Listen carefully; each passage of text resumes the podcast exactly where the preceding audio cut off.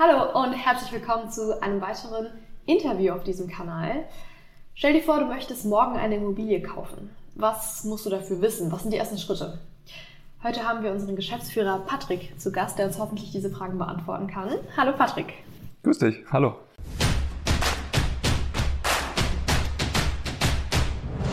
Der Immobilien-Experten-Talk.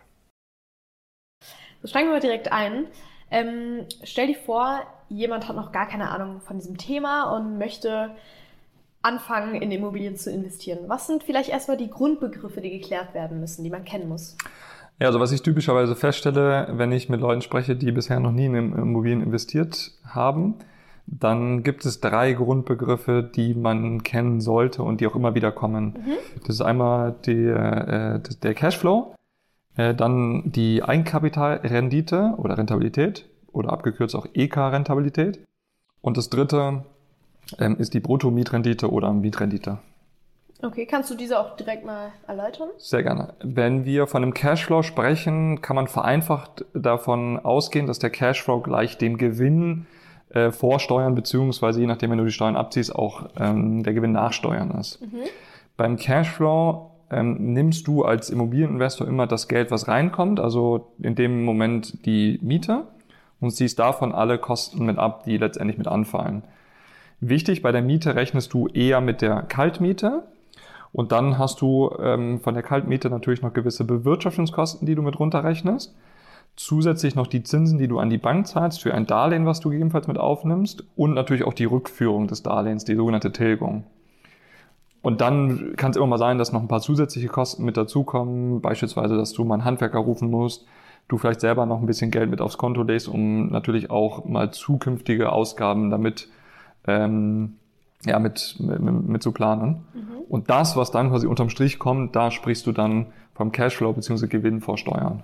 Okay, also das ist dann unser Profit. Genau, ja, so kannst du das sagen. Alles klar. Und was gab es da noch? Die EK-Rendite? Genau, sehr gut, dass du schon direkt die abgekürzte Version genutzt hast. Ich nutze sie auch sehr häufig.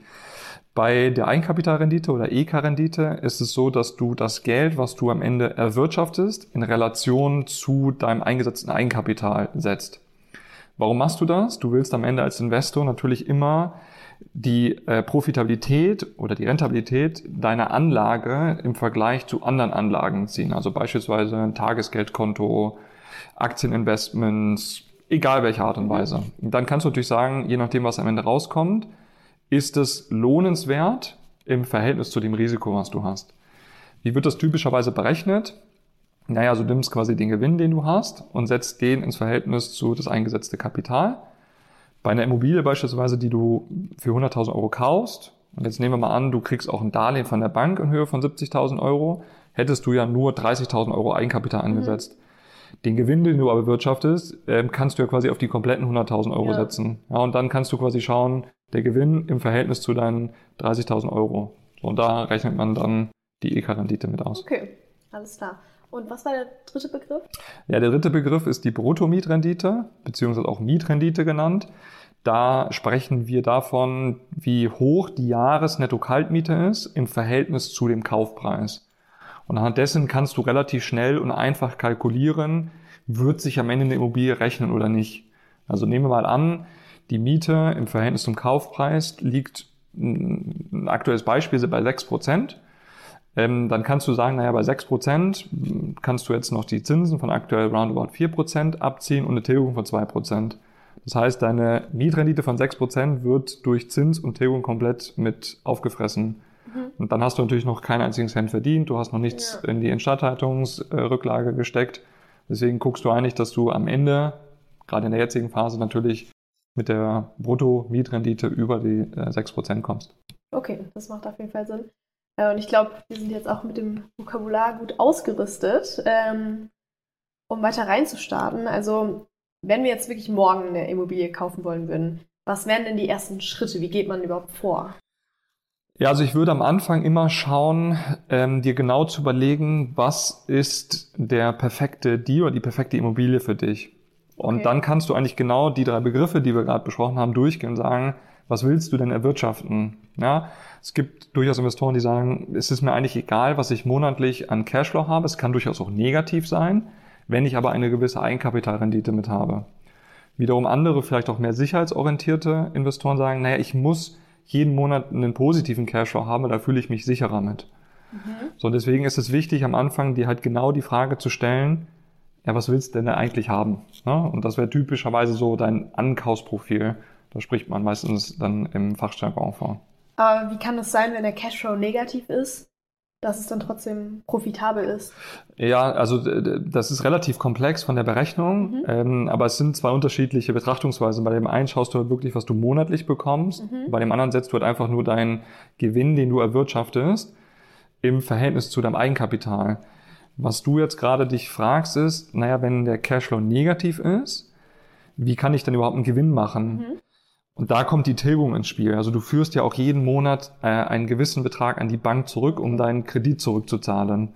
Und das ist ja für dich ein Vermögenszuwachs, den du dann aber auch mehr oder weniger als Gewinn mit ähm, aufnehmen kannst. Weil irgendwann, wenn du die Immobilie verkaufst, musst du der Bank ja weniger Geld zurückzahlen durch die Tilgung, die du geleistet hast. Okay. Und sagen wir dann, sagen wir, ich habe mich jetzt entschieden, okay, das sind meine Prioritäten, auf diese Rendite bin ich aus. Ähm, man hat es für sich formuliert. Was macht man dann? Ja, also im zweiten Schritt würde ich dann immer schauen, wo kauft man denn überhaupt die Immobilie? Okay. Kauft man die in dem Ort, wo man selber wohnt? Schaut man vielleicht sogar in dem Ort, wo man aufgewachsen ist? Hat man vielleicht noch Freunde, Bekannte auch in einem anderen Ort? Okay. Also die wichtigste Frage ist immer, wo kaufe ich die Immobilie okay. vom, vom Ort. Ne? Also das, meines Erachtens kann das eigentlich deutschlandweit sein. Hast du da irgendwelche Tipps, wie man das aussuchen sollte? Gibt es da Standorte, die besser für geeignet sind?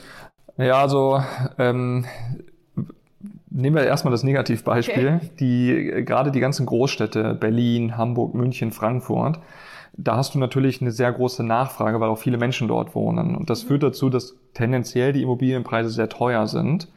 Und dann das Verhältnis, also in dem Falle Bruttomietrendite, da wissen wir jetzt ja schon, was das ist, die zu gering ausfällt und es sehr schwierig sein wird, da überhaupt Geld mit zu verdienen. Und okay. ähm, deswegen, also es gibt durchaus die Immobilien in diesen Gebieten, dass man da auch was Positives erwirtschaften kann, ist aber sehr schwierig zu finden. Ich persönlich bin eigentlich immer ein Freund davon, genau zu gucken, gibt es Orte, die vielleicht attraktiv sind? Also mal als Beispiel, so das ganze Ruhrgebiet ist beispielsweise ein sehr attraktiver Standort. Okay weil du da sehr gute Mietrenditen mit erwirtschaften kannst. Ähm, und vor allen Dingen dann auch um diese Ballungszentren herum, also in den, in den Randbezirken, da findest du tatsächlich auch immer sehr interessante Möglichkeiten für gute Immobilieninvestments. Okay, alles klar. Und wenn ich mich jetzt für einen Standort entschieden habe, wo suche ich dann überhaupt? Also wie finde ich, wie finde ich die Immobilie? Ja, das ähm, glaube, darüber könnten wir alleine ein komplettes okay, Video drehen. Okay. Das ist, glaube ich, nicht in zwei Sätzen zu beantworten. Äh, ich, ich persönlich glaube, am Ende kommt es darauf an, ein sehr gutes Netzwerk zu haben und halt genau die Immobilie zu finden, die auf dein Profil damit passt. Und da muss man ehrlicherweise sagen, da brauchst du auch sehr viel Zeit für, die passende äh, Immobilie für dich zu finden, weil ähm, du kannst ja nicht auf gängige Plattformen gehen und dann steht da hey, diese Immobilie trifft genau dein, dein Ankaufsprofil, mhm. sondern teilweise, je nachdem, wie dann auch ein Makler oder der Verkäufer es aufbereitet hat, musst du erstmal durch die ganzen Unterlagen durchgehen. Du musst dir die Unterlagen anschauen, die Bilder vielleicht nochmal. Du musst zur Besichtigung. Du musst mit der Bank sprechen, was die Finanzierung ist. Also da hängt sehr viel Arbeit mit hinten dran, um das, das zu finden.